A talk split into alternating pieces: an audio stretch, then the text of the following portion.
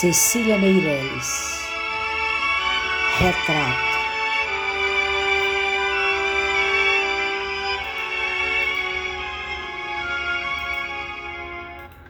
Eu não tinha esse rosto de hoje, assim calmo, assim triste, assim magro, nem estes olhos tão vazios, nem o lábio amargo.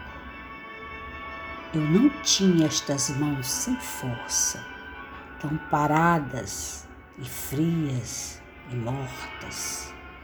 Eu não tinha este coração que nem se mostra. E não dei conta por esta mudança tão simples, tão certa, tão fácil. Em que espelho ficou perdida a minha face?